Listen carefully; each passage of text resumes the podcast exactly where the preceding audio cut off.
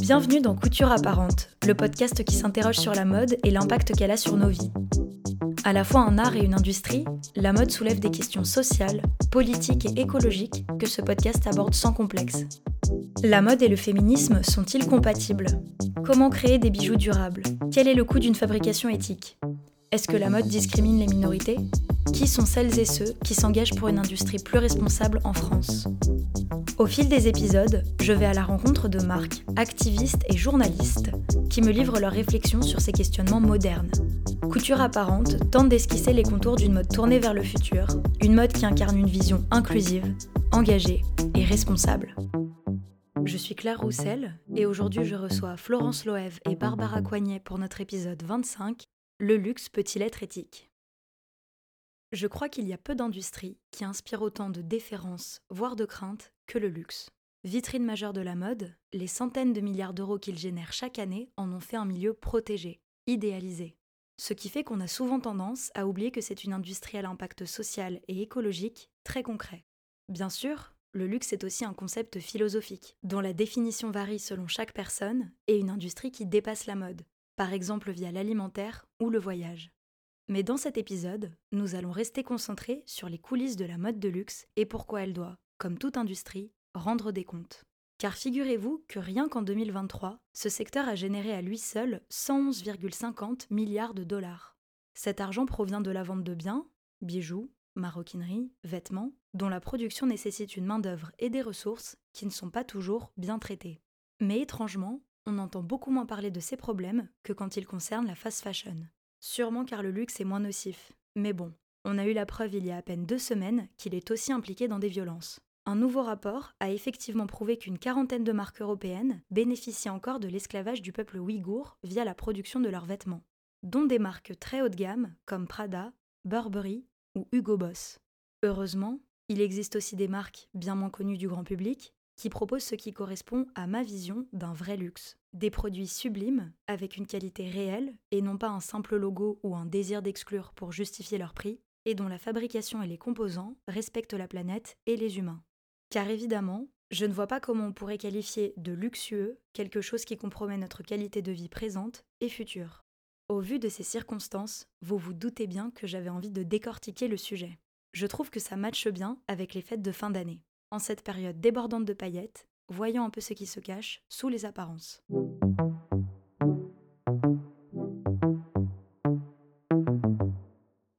Pour nous glisser dans les coulisses de ce secteur, j'ai convié deux expertes aux métiers très différents, mais qui travaillent toutes les deux avec acharnement pour une industrie plus éthique. La première est Florence Loev, Journaliste d'investigation spécialiste du luxe, elle a notamment collaboré avec Mediapart et Alternative économique pour apporter un éclairage basé sur des preuves à ce milieu très secret.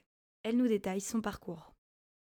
Moi, je suis journaliste indépendante. Euh, je travaille depuis un an sur l'industrie du luxe et je fais surtout des longs formats et de l'enquête. Euh, j'ai travaillé avec euh, Mediapart, avec Libération, avec Alternative Eco, avec Glitz, qui est un journal qui est spécialisé sur l'industrie du luxe. Je fais de l'enquête sur euh, certaines marques. Par exemple, j'ai travaillé sur l'industrie du parfum en m'intéressant aux enjeux environnementaux et sociaux qui peuvent y avoir dans la fabrication des parfums. Et en revenant au début du parfum, c'est-à-dire les plantes qui sont utilisées euh, dans la composition des parfums, et notamment une plante qui s'appelle l'ilang-ilang, qui rentre dans la composition de J'adore de Dior ou du numéro 5 de Chanel, et comment euh, les marques vont sourcer cette plante, les revendications environnementales et sociales qu'elles vont faire autour de leur supply chain et le décalage qu'il peut y avoir entre euh, les promesses euh, sociales et environnementales et les réalités de l'approvisionnement et, de comment la, la, plante est intégrée dans les parfums.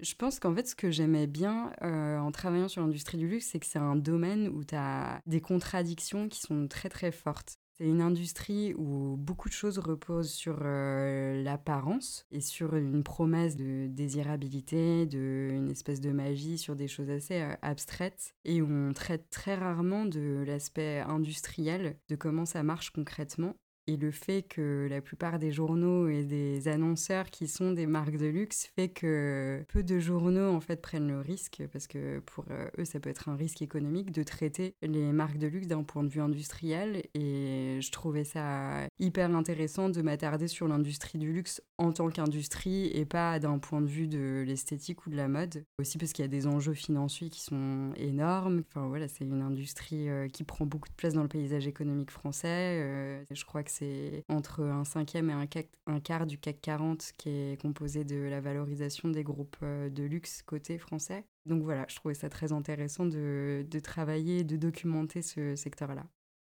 Ma seconde invitée est Barbara Coignet qui a fondé le projet 1.618, une agence slash organisateur d'événements slash communauté qui réunit des marques dites du nouveau luxe, qui ont à cœur d'avoir un impact social et écologique le plus positif possible. C'est une pionnière du domaine, car elle a lancé cette initiative en 2009, à une époque où pour beaucoup, ça n'était même pas une question.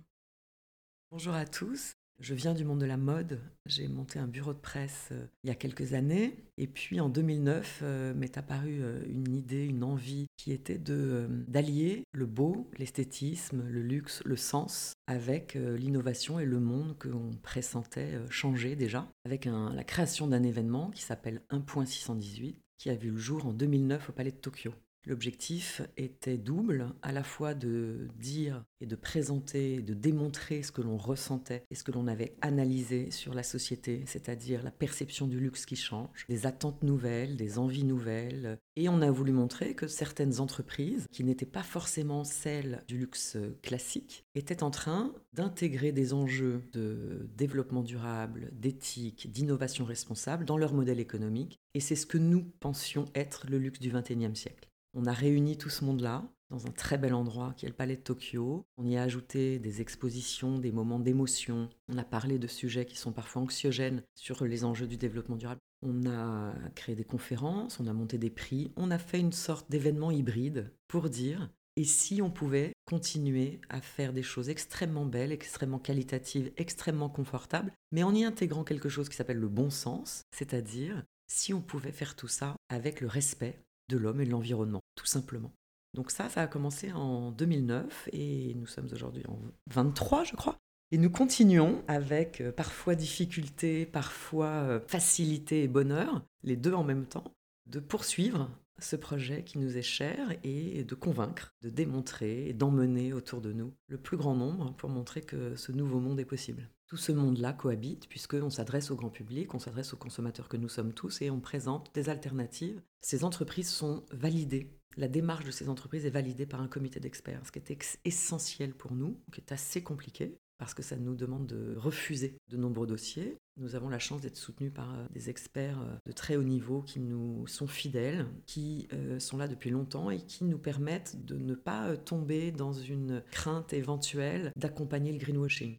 Donc ils sont un peu nos garde-fous, ils sont euh, ces fameux experts qui, quand on leur présente des dossiers d'entreprises qui veulent participer à nos projets, ces experts nous donnent un go ou un no-go en fonction de leurs connaissances, que nous n'avons toujours pas au bout de 15 ans, même si euh, nous avons de plus en plus de connaissances. On a besoin d'avoir un œil d'expert pour euh, savoir où nous allons, parce qu'à partir du moment où on prend parole auprès du grand public, on veut essayer d'être le plus sincère possible en poussant une entreprise. En faisant cette démarche-là, les entreprises sont venues nous voir à un moment donné, à la sortie du deuxième événement, nous disant Et maintenant, qu'est-ce qu'on fait? C'était chouette, on s'est rencontrés, on fait beaucoup de business ensemble, on a une vision commune et on a cette sensation qu'on est plus fort ensemble.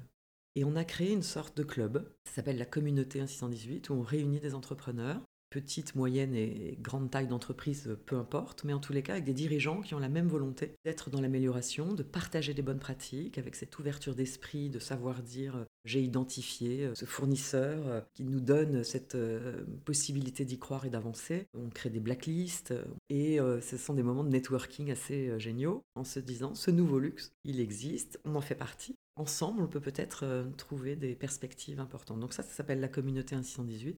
Et puis bien entendu, puisque le, encore une fois l'esthétisme, le beau et rendre ce monde-là désirable, c'est dans l'ADN d'un 618 depuis notre naissance, nous sommes sollicités assez régulièrement par des entreprises pour les aider sur toute la partie euh, direction artistique, puis ensuite c'est à aller un peu plus loin sur la notion du langage, comment on parle de ces sujets à l'ère du greenwashing notamment, comment on arrive à avoir une communication sincère, démontrable. Donc on fait pas mal d'accompagnement de de ce point de vue-là. Et sur un gros enjeu. C'est de se dire, ben, nous aussi, il faut qu'on se challenge de plus en plus. Nous, on fait de la communication événementielle. Les événements, par définition, c'est pas facile, facile en termes d'impact et de propreté du geste. Et on s'est dit, cette année particulièrement, lors de notre euh, dernier événement en juin au Carreau du Temple, on s'est dit, et si nous, on essayait de faire la scénographie circulaire de notre propre événement?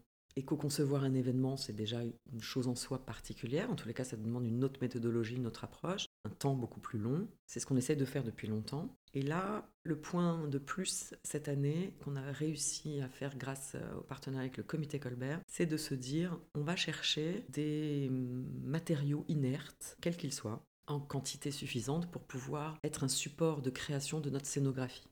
L'exercice était extraordinaire. On a été aidé par euh, une société de production euh, événementielle euh, extraordinaire aussi qui s'appelle Arter, qui connaît bien bien ces enjeux-là.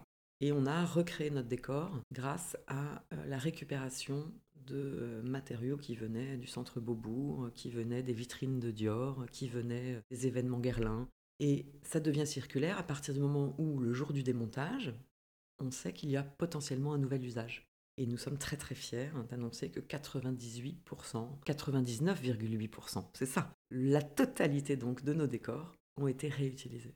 Nous avons euh, réussi à confier une partie de nos décors euh, au Palais de Chaillot, qui l'ont eux-mêmes réutilisé, retravaillé, redesigné pour un nouveau décor et notamment des assises. Et l'autre partie majoritaire des décors a été récupérée par Bellastock pour faire euh, décor une utilisation d'un festival engagé.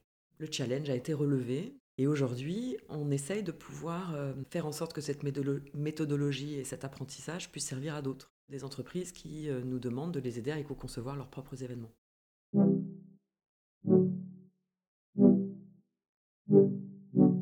Comme vous le voyez, il existe des initiatives encourageantes dans l'industrie. Avant de les détailler, j'aimerais revenir précisément sur les problèmes sociaux et écologiques que peut poser le luxe. Conditions de travail douteuses, chaîne de production difficilement traçable, communication floue confinant au greenwashing, au fil de ses enquêtes, Florence a pu constater que des marques très établies étaient loin d'être exemplaires. Moi, je peux m'exprimer sur euh, les cas précis sur lesquels j'ai travaillé. Enfin, comme je suis journaliste et pas chercheuse, j'ai pas euh, l'expertise pour m'exprimer sur une industrie entière. Encore une fois, moi, ce qui m'intéresse, c'est vraiment les contradictions qu'il y a entre la communication des marques et euh, les réalités de leur fonctionnement, de leur organisation.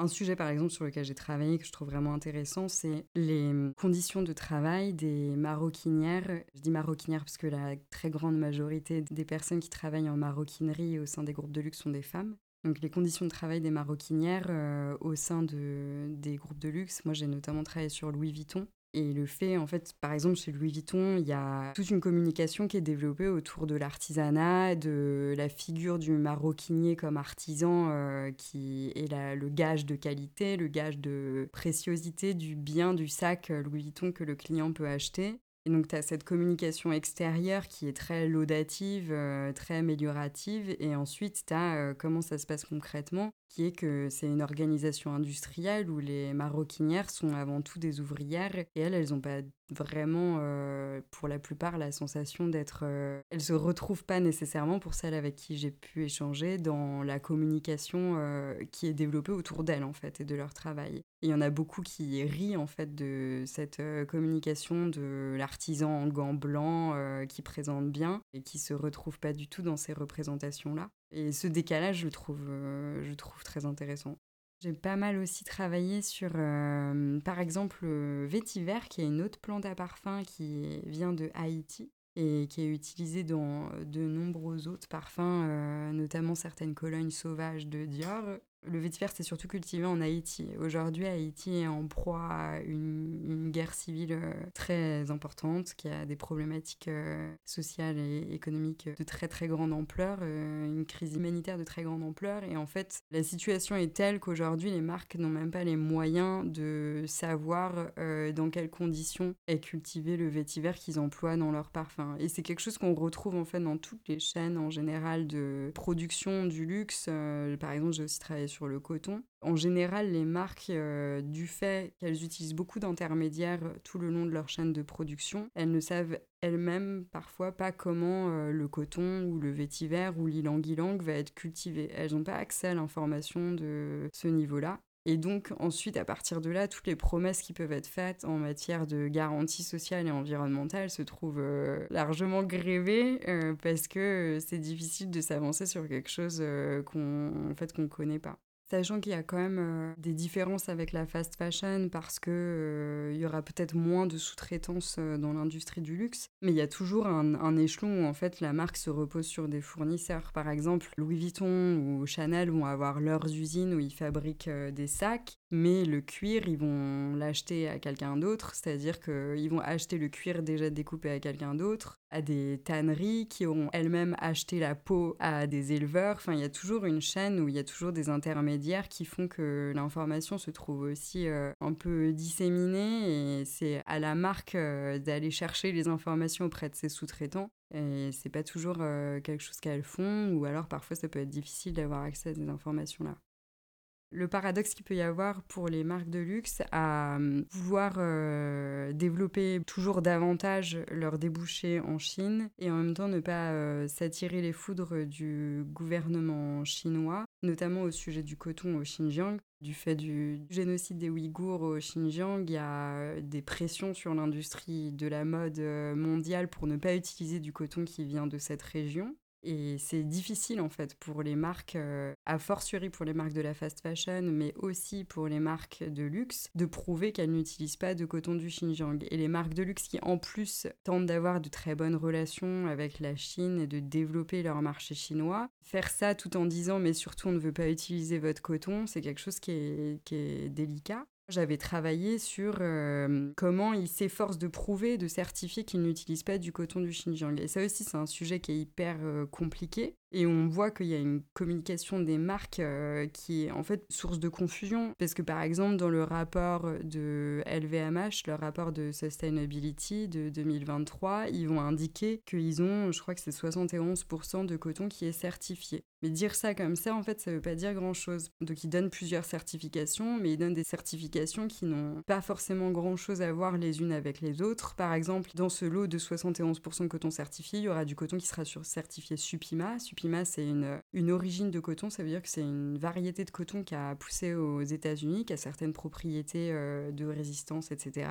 Tu as d'autres cotons qui vont être certifiés bio, euh, c'est très bien, mais le bio, il peut venir euh, de n'importe où, ça ne dit rien sur les conditions sociales. Il y en a d'autres qui vont être certifiés selon des standards de recyclabilité. Tout ça, en fait, est très euh, hétérogène et à la fin, ce chiffre de 71% de coton certifié, il veut plus nécessairement euh, dire grand-chose. La confusion qu'il peut y avoir sur le reporting environnemental et social et sur la communication que les marques euh, font autour de ça, elle est importante.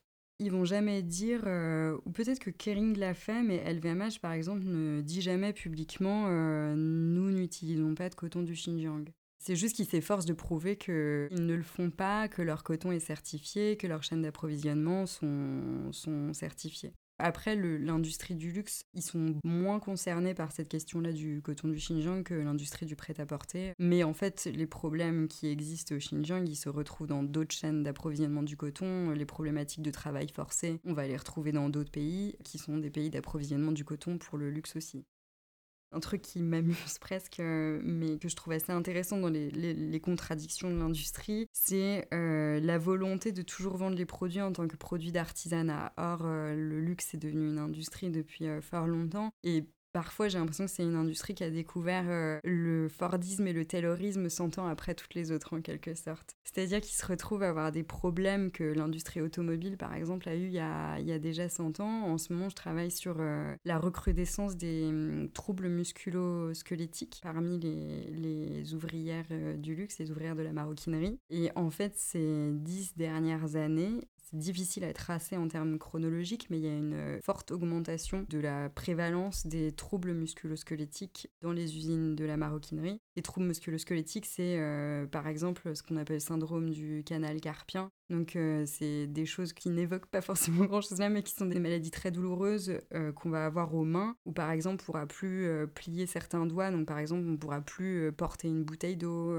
des gens qui se font très mal aux épaules ou au dos de façon à ce que ça les handicape vraiment dans la vie quotidienne, qui par exemple ne peuvent plus porter leurs enfants. Et en fait ça, ça vient du fait qu'il y a une rationalisation de, de la fabrication des sacs avec des tâches, des lignes de production de sacs qui sont fragmentées avec des tâches qui sont plus répétitives qu'avant et où en fait le truc de avant une maroquinière faisait son sac de A à Z, aujourd'hui c'est pas systématiquement vrai. Il va y avoir euh, par exemple des maroquinières qui vont être spécialisées sur ce qu'on appelle euh, les piqûres finales, c'est-à-dire les coutures euh, finales qu'on fait sur un sac, qui sont des gestes qui requièrent une certaine force, mais surtout que si on fait ça 8 heures par jour pendant des mois, à la fin ça a un impact c'est des problèmes euh, de, santé qui commencent à être pris en charge par les, les marques, mais euh, qui l'ont pas vraiment été jusqu'ici et qui commencent à poser, poser problème euh, dans les chaînes de production.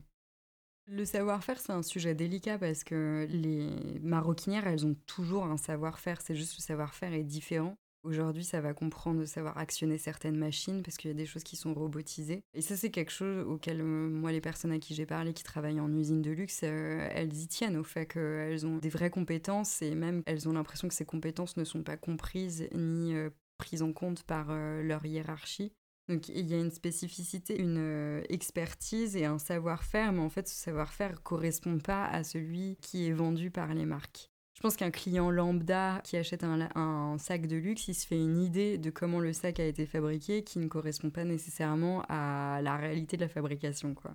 dans le cas de Louis Vuitton, je repense à des maroquinières qui me disaient que ça les faisait marrer en pensant que les clients ils pensaient acheter du cuir. Parce qu'en fait, la plupart des sacs Louis Vuitton, ils sont fabriqués avec une toile euh, qui a été mise au point par euh, Louis Vuitton euh, il y a des décennies, mais qui est une toile qui est faite à partir de PVC, une forme de plastique qui en fait au début était un matériel, euh, enfin il y a toujours un matériel qui est prisé parce que c'est résistant, ça a des propriétés d'imperméabilité par exemple, mais c'est pas du tout du cuir. Et par exemple si on va sur un site de Louis Vuitton et qu'on regarde la composition d'un sac, ça va jamais être vraiment dit hyper clairement que c'est fait, c'est fabriqué euh, en PVC et comme parfois il y aura des parties en cuir, on va voir cuir, on pense que tout le sac est fait en cuir, or euh, bah non pas du tout. Il y a vraiment je pense une forme de désinformation par omission je suis pas sûre que les clients aient toujours conscience de ce qu'ils achètent. Et après, je pense qu'il y a aussi beaucoup de clients qui s'en foutent un peu et que pour eux, c'est plutôt euh, le symbole de prestige ou de réussite sociale que peut véhiculer le sac qui les intéresse plutôt que le matériau parfois, ils sont en même temps très attentifs à la formulation. Par exemple, euh, quand je travaillais sur euh, J'adore de Dior et la composition du parfum, donc c'était il y a quelques mois, à l'époque sur le site, ils indiquaient que J'adore était fait à partir d'Ilang Ilang des Comores et que Dior euh, était membre d'une association qui s'appelle Union for Ethical Biotrade, qui travaille sur la labellisation sociale et environnementale des plantes à parfum.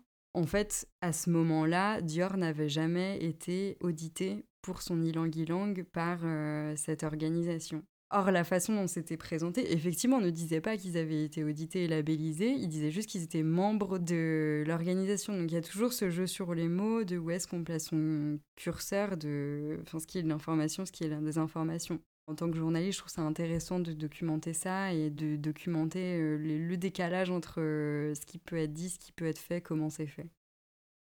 Comme vous le voyez, certaines entreprises ont une belle marge de progrès. Barbara, qui connaît bien ce milieu, reste optimiste malgré son exigence, car elle voit que la quasi-totalité de l'industrie commence à s'interroger.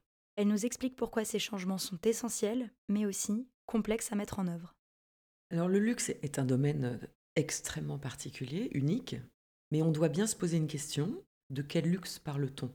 Tout le monde malheureusement a sa propre définition, mais il y a bien quelque chose qui est commun, c'est-à-dire que l'ADN du luxe réel, nous sommes obligés d'ajouter ce mot, ce sont énormément de valeurs, et ce sont des valeurs qui sont très proches de celles du développement durable, à savoir le respect, la transmission, la préservation des richesses, la dynamique de création de valeur, euh, le temps long, etc.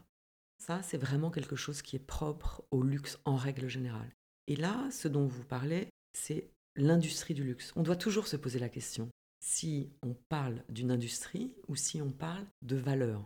Et c'est là où, en règle générale, on peut s'attendre à deux types de propositions. J'ai posé des questions, euh, parfois des sociologues, des artistes, euh, qu'est-ce que ça veut dire? J'ai pu entendre le silence. Donc c'est aussi ça, le luxe, c'est de l'émotion, c'est de l'expérience, on peut en parler des heures, c'est mon sujet préféré. Et pour revenir à, votre, ta question, puisqu'on fait semblant de se vous voyez, mais en fait on se tutoie, En effet, il y a des attentes particulières parce que ce monde du luxe et cette industrie est particulière. C'est une industrie très très en vue. Cette industrie a donc de ce fait des responsabilités qu'il faut qu'elle endosse aujourd'hui en tout état de cause, en toute certitude. En revanche, c'est aussi une industrie qui fait un chiffre d'affaires et des marges désarmantes, qui développe sa présence partout dans le monde, avec des visions et des problématiques qui sont parfois inverses à celles de l'engagement responsable. C'est une industrie qui doit absolument endosser son rôle et à la fois qui doit continuer à la fin d'année à faire du bien à ses shareholders, c'est-à-dire à avoir des chiffres qui sont toujours aussi exceptionnels. Comment est-ce qu'on rend ça compatible? C'est quand même une question euh, terrible qu'ils se posent tous en interne et peut-être parfois irrésoluble.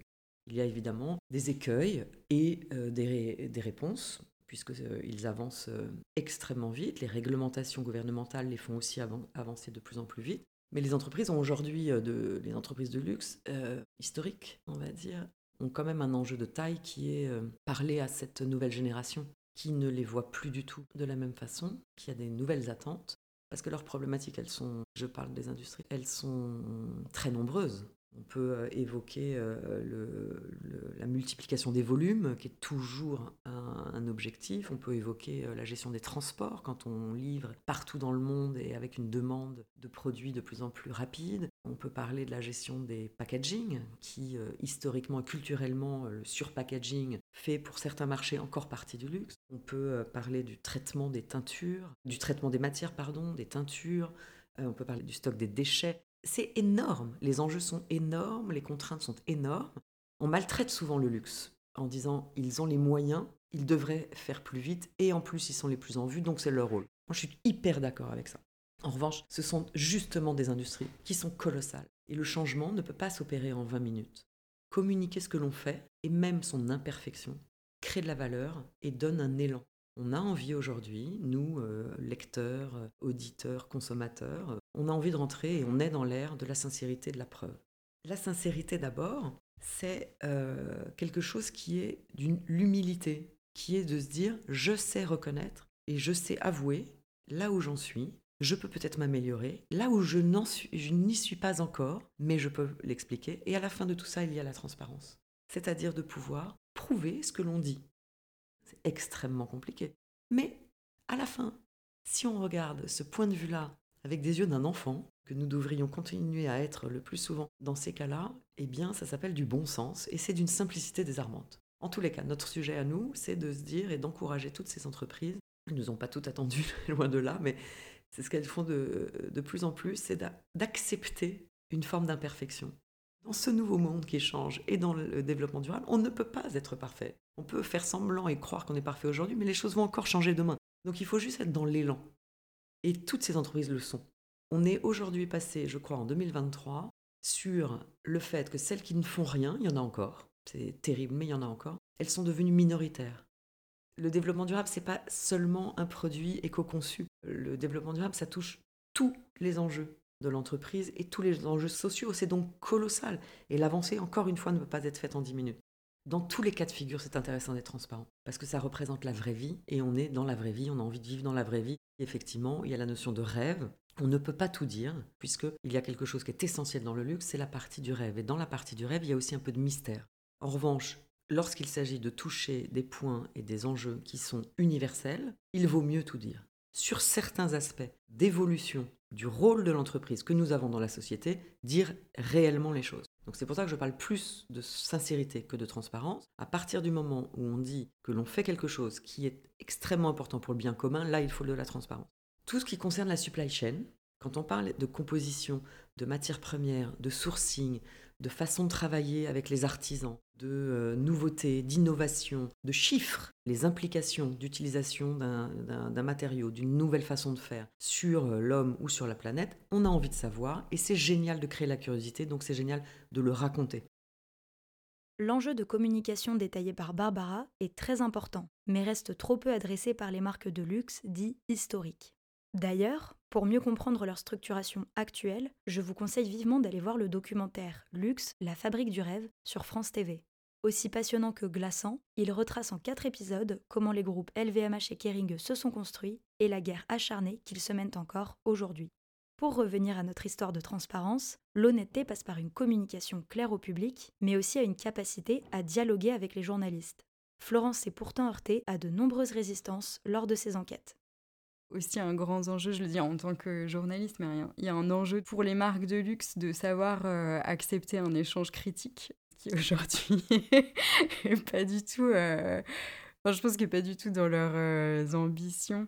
En tant que journaliste, euh, il y a une résistance euh, de, des marques de luxe à l'échange critique et à la transparence qui est quand même très importante. Moi, je repense par exemple cet été, j'avais travaillé pour Mediapart euh, sur les difficultés que pouvaient rencontrer certains syndicats au sein de Hermès. Hermès, quand je les ai contactés à ce moment-là, j'ai essayé de les joindre par mail, par téléphone. Il faut savoir que Hermès est une des marques qui est les plus secrètes. Vraiment, c'est les plus difficiles à avoir des échanges avec eux et avoir des réponses de leur part quand on les contacte. Et à ce moment-là, quand j'aurais téléphoné, j'avais eu quelqu'un au standard téléphonique euh, qui m'avait dit qu'elle avait personne à me passer parce que euh, dans le répertoire interne qu'elle avait, elle n'avait que des responsables de communication chargés de mode. Et que donc, elle ne pouvait pas me donner quelqu'un qui était chargé de communication sur des sujets euh, économiques ou sociaux parce qu'il il y avait personne qui était compétent là-dessus. Ce qui pour moi était un peu un gag venant de quelqu'un d'autre, je pense que ça aurait pu être du sarcasme euh, du, gros Hermès, tu vois, de me dire un peu, bon, bah, euh, circuler, il n'y a rien à voir, euh, vous êtes mignon, mais on n'a pas envie de répondre à vos questions. Mais je pense que de la part du standard téléphonique, c'était même pas nécessairement du sarcasme, c'était vraiment qu'en interne, la communication est tellement cloisonnée que véritablement, il n'y avait personne d'attribué pour répondre à, ce genre de, à ce genre de questions. je pense que c'est pas les journalistes qui souffrent en premier de la volonté de contrôle de la communication des marques, c'est euh, les personnes qui, euh, en fait, c'est les employés. Quand les marques se rendent compte que je commence ou d'autres journalistes commencent à travailler sur eux, ils mettent la pression en interne euh, en rappelant aux gens qu'il faut pas parler aux journalistes, qu'ils n'ont pas le droit de parler aux journalistes. En général, dans les contrats par exemple, c'est le cas des, des, maroquiniers. Les contrats des maroquiniers stipulent qu'ils ont une exigence de confidentialité et donc on les menace, je pense, euh, légalement de ne pas parler à la presse. Et en fait, la pression, elle est là, elle n'est pas tant euh, contre les journalistes, elle est contre les premiers concernés qui sont les employés des groupes ou leurs partenaires, euh, parce que c'est la même chose pour les fournisseurs ou toute autre partie prenante qui travaille au sein de l'industrie du luxe. C'est là qu'il y a une pression économique qui s'exerce. Quasiment tous, en fait. C'est la crainte euh, de la majorité des interlocuteurs que j'ai. De toute façon, moi, je travaille toujours euh, avec l'anonymat, donc toutes les personnes qui me parlent sont toujours, euh, tous leurs témoignages sont anonymisés. Et c'est en général leur première demande, c'est de ne pas être cité, qu'on ne puisse pas reconnaître leurs témoignages. Et il y a une vraie peur de ça parce qu'il y a la peur de perdre son travail ou de perdre son contrat quand on est fournisseur ou voilà. Et ça, c'est un truc euh, où j'ai travaillé sur d'autres industries et dans le luxe, en fait, ça en vient à une peur même sur des choses, euh, sur des éléments qui sont pas forcément même des éléments de, critique ou polémique. Les gens vont quand même avoir peur de parler parce que euh, il y a peur de faire quelque chose qu'ils auraient pas dû faire et comme en plus, je pense que dans l'espace public, il y a peu de contenu relativement critique de l'industrie, ça rend d'autant plus difficile de prendre la parole dessus. Je le vois parce que par exemple, euh, j'étais en train de penser à quelques personnes qui tweetent sur l'industrie euh, et en fait qui sont un peu prisées comme euh, des perturbateurs du système, même quand ils tweetent des choses qui sont assez anodines, quoi. Donc il y, a une pression là-dessus. Après, moi, quand j'écris, j'ai rarement des retours ensuite des marques. La communication est vraiment toujours euh, très calibrée. Toutes les marques sur qui j'ai travaillé euh, refusent en général assez systématiquement d'avoir des échanges euh, en chair et en os. Ça passe souvent par des échanges écrits. Il y a une volonté vraiment de tenir à distance, j'ai l'impression. J'ai rarement de retour ensuite. Et aussi la différence par rapport à, encore une fois, d'autres industries sur lesquelles j'ai pu travailler, c'est que hum, je pense que dans le luxe, il y a la peur. Euh, par exemple, d'autres industries, les gens ne vont pas hésiter à intenter des procès ou réagir euh, de façon un peu plus publique. Dans le luxe, ça se fait très peu parce que euh, déposer une plainte, c'est déjà rendre public des choses. Et donc, je pense que les, les directions des marques le font beaucoup moins. Ça dépend lesquelles, mais c'est vrai que dans le luxe, il y a une forte euh, pression à la confidentialité. En plus, je pense qu'il y a. Euh, parfois, je, perçois aussi euh, un amalgame où, pour certaines euh, personnes, notamment cadres, j'ai l'impression dans l'industrie du luxe, toute volonté d'avoir un échange critique avec eux ou un propos un peu critique. Déjà, il y a un peu la perception, j'ai l'impression qu'on porte directement aux intérêts de la France quasiment. Il y a un peu ce truc en France de si tu parles mal de l'industrie du luxe, tu tapes sur la souveraineté nationale quasiment, sur les, les intérêts de la patrie. L'industrie du luxe, en plus, euh, performe mieux par certains aspects par rapport à l'industrie du prêt-à-porter. Il y a une difficulté, j'ai l'impression, à appréhender la critique parce qu'il y a toujours un peu ce réflexe de nous, on fait mieux que le prêt-à-porter euh, ou on est mieux que d'autres. Ensuite, euh, leur communication, en particulier en matière de sustainability, pour moi, c'est quand même beaucoup de blablabla au sens où même quand il y a des chiffres, ces chiffres sont difficilement euh, contextualisables ou compréhensibles. Donc, comme ce que je te disais pour l'exemple du coton, à la fin, on a effectivement un chiffre, mais qui ne signifie peut-être pas grand-chose, on ne sait pas trop. L'envie de présenter des chiffres qui semblent positifs euh, prend le pas sur une communication qui a réellement du sens je sais pas si c'est bien de faire des comparatifs, mais pour moi, Kering est un peu meilleur euh, en termes de communication, notamment environnementale. Ça préjuge pas de leur performance réelle, mais leur communication est plus ouverte par rapport à LVMH. Ils publient davantage de choses. Par exemple, en matière environnementale, ils publient davantage de documentation. À une époque, alors je crois qu'ils l'ont retiré maintenant parce que j'avais recherché, je l'avais plus retrouvé, mais ils publiaient le listing de leurs fournisseurs, ce qui est quand même un truc très rare euh, parmi les autres groupes de luxe. Enfin, LVMH n'a pas fait ça à ma connaissance, euh, Chanel euh, non plus, Hermès je ne crois pas non plus. Donc ça, c'était quelque chose qui était euh, un signe d'ouverture euh, plutôt bienvenu, encore une fois en tant que journaliste qui cherche à documenter euh, cette industrie. Il n'y a pas beaucoup de journaux pour moi qui traitent vraiment de l'industrie de la mode sous l'angle industriel. Et le problème des annonceurs, il se retrouve dans la presse généraliste aussi, parmi les grands quotidiens nationaux. J'essaie de penser à un grand un quotidien national qui n'aurait pas d'annonceurs dans l'industrie du luxe et j'en vois pas à part Mediapart. Les autres euh, en ont tous et en fait, je pense que ça les freine dans leur traitement de l'industrie. Il y a aussi évidemment les journaux qui ont un actionnariat, euh, le groupe euh, Les Écoles Parisiens qui a pour actionnaire Bernard Arnault et LVMH. Ça c'est aussi un autre lien économique qui rend assez difficile de traiter l'industrie avec du recul et de la perspective critique.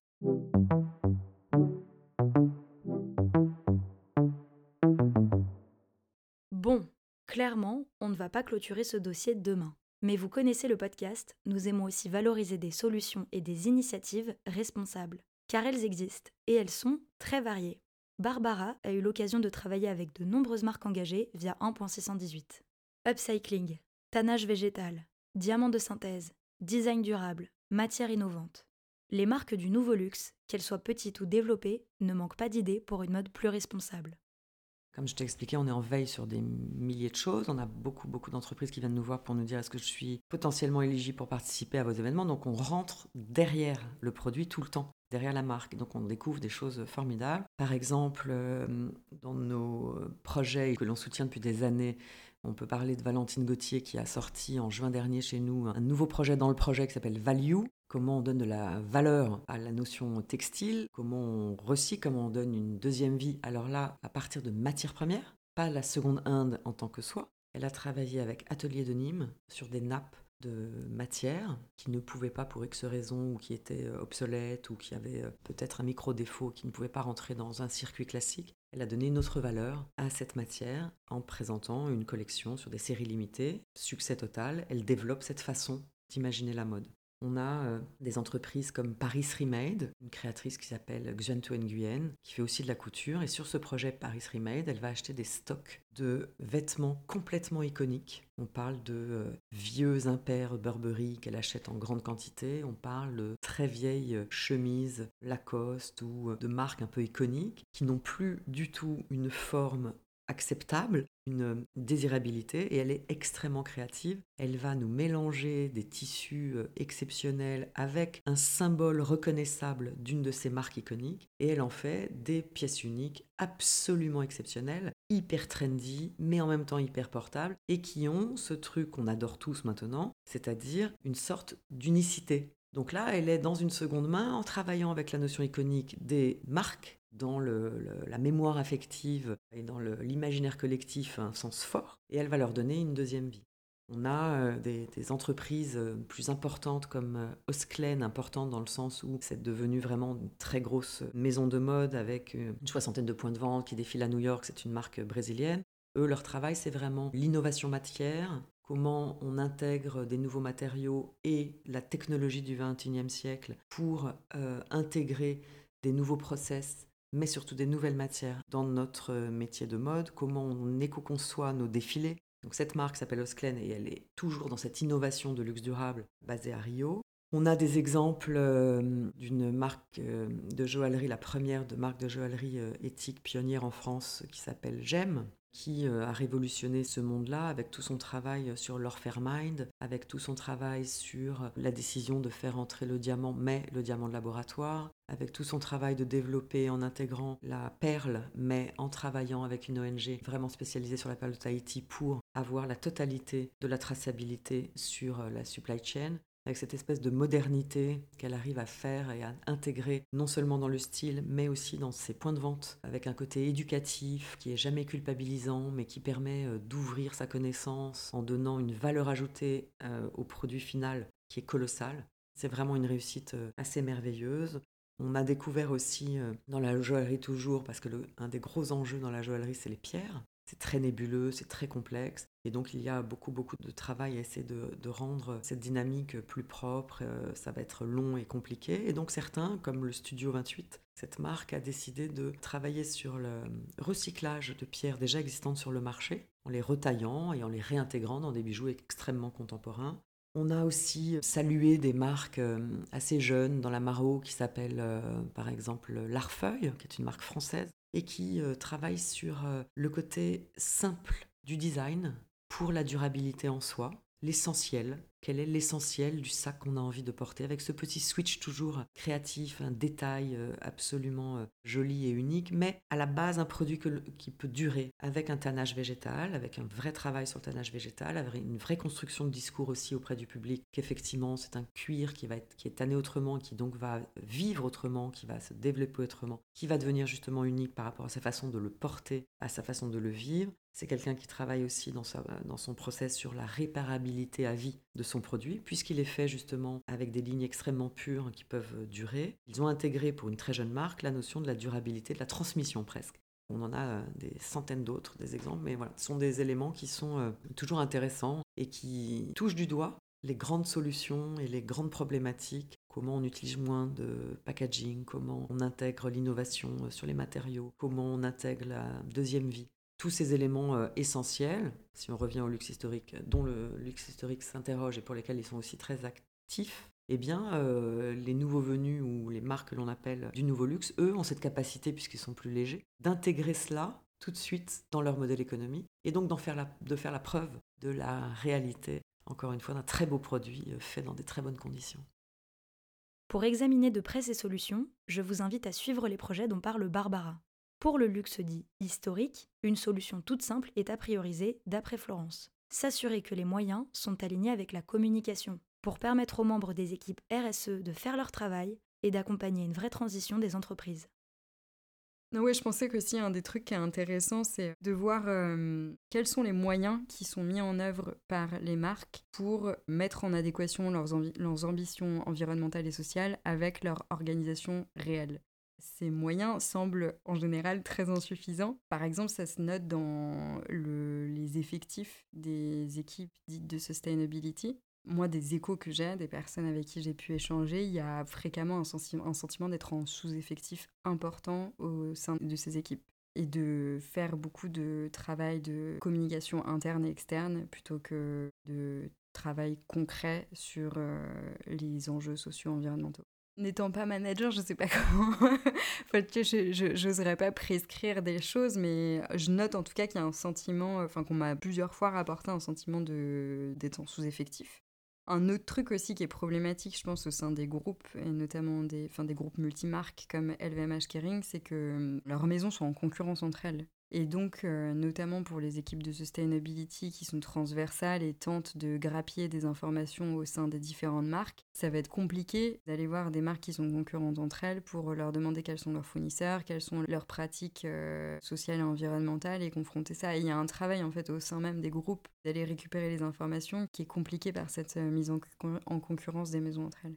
Mais ça se retrouve aussi au niveau des relations avec les fournisseurs. Euh, par exemple, quand une marque va demander à un fournisseur de leur fournir des données euh, sociales ou environnementales, en fait, ça peut être problématique pour le fournisseur qui euh, peut avoir peur que la marque cesse le contrat ou cesse de travailler avec eux en fonction des données, quoi. Il y a des enjeux d'information au sein même de la filière qui sont très compliqués. Dans les années 2010, il y a pas mal de marques de parfumerie qui s'étaient mises ensemble pour travailler sur euh, les filières de plantes à parfum. Ils avaient commencé à mettre en place un cahier des charges et au bout de quelques années, euh, le truc euh, s'est délité et ils ont cessé de travailler ensemble. C'était une initiative en fait qui était assez novatrice au sens où il y avait cet échange d'informations dont tu parlais.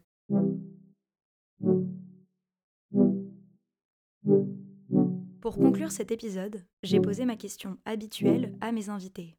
À partir de ce qu'elles ont pu observer au cours de leur carrière, comment envisager l'avenir de la mode et du luxe? Vont-ils s'impliquer à fond dans les enjeux durables, pratiquer le greenwashing, se faire bousculer par le public? Florence, en bonne journaliste d'investigation, a refusé de me faire une prédiction sans preuve, mais m'a quand même partagé quelques éléments. Alors, je suis très nulle en prospective je constate que hum, je pense qu'aujourd'hui, les marques cernent assez mal les enjeux environnementaux qu'il y a pour elles dans les prochaines années. Et je ne sais pas ce que ça va donner, mais j'ai l'impression qu'il y a un manque d'informations au sein des marques euh, sur euh, ce que le, changement climatique euh, va impliquer pour elles et comment elles vont devoir adapter leur chaîne d'approvisionnement et leur manière de fonctionner. Je sais pas comment ça va évoluer, mais, mais je pense qu'il y, a, ouais, y a des insuffisances là-dessus actuellement. Les observations de Barbara sont plus positives. D'ailleurs, c'est toute la beauté de cet épisode. Vous pouvez vous faire votre propre avis avec ses points de vue diversifiés, même si elle a un sens de l'urgence que je partage. Je constate que l'évolution, elle est quand même extrêmement réelle, même si je fais partie des personnes agacées en permanence parce que j'aimerais que ça aille plus vite. Et j'ai la sensation que l'on peut faire que ça aille plus vite, qu'on n'a pas le temps et qu'il faut arrêter de se dire demain. Mais pour autant, quand je regarde le, verre pardon, euh, à moitié plein, force est de constater que les évolutions sont vraiment extraordinairement importantes, de fond. Pour moi, le luxe de demain, euh, c'est un luxe qui est beaucoup plus simple, qui est beaucoup plus euh, humble.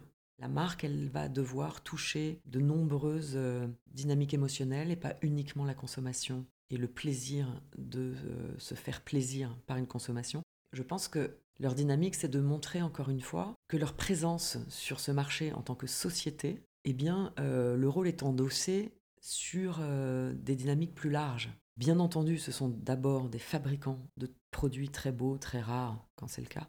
Mais aujourd'hui, ce monde qui change, il change d'une façon radicale et il change d'une façon profonde. Et donc leur rôle, s'ils veulent continuer à être influent et désirable, c'est d'accompagner ce monde et de ne plus imposer rien à ce monde, d'accompagner ce monde.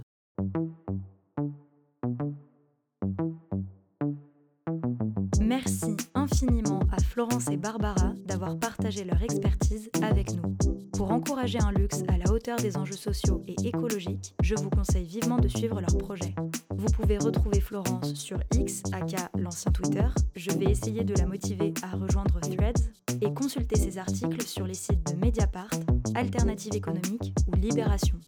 Les projets de Barbara sont à retrouver sur son compte Instagram Barbara Coignet, sur le compte 1.618 Paris et sur 1.618-paris.com. Merci également à Telio Garfive pour la production du générique. Vous avez aimé l'épisode C'est le 25e de Couture Apparente et je suis ravie de le partager avec vous. Pour m'aider à faire connaître le projet, n'hésitez pas à lui mettre une très bonne note sur les applications d'écoute, à en parler à vos proches et à le partager sur les réseaux sociaux.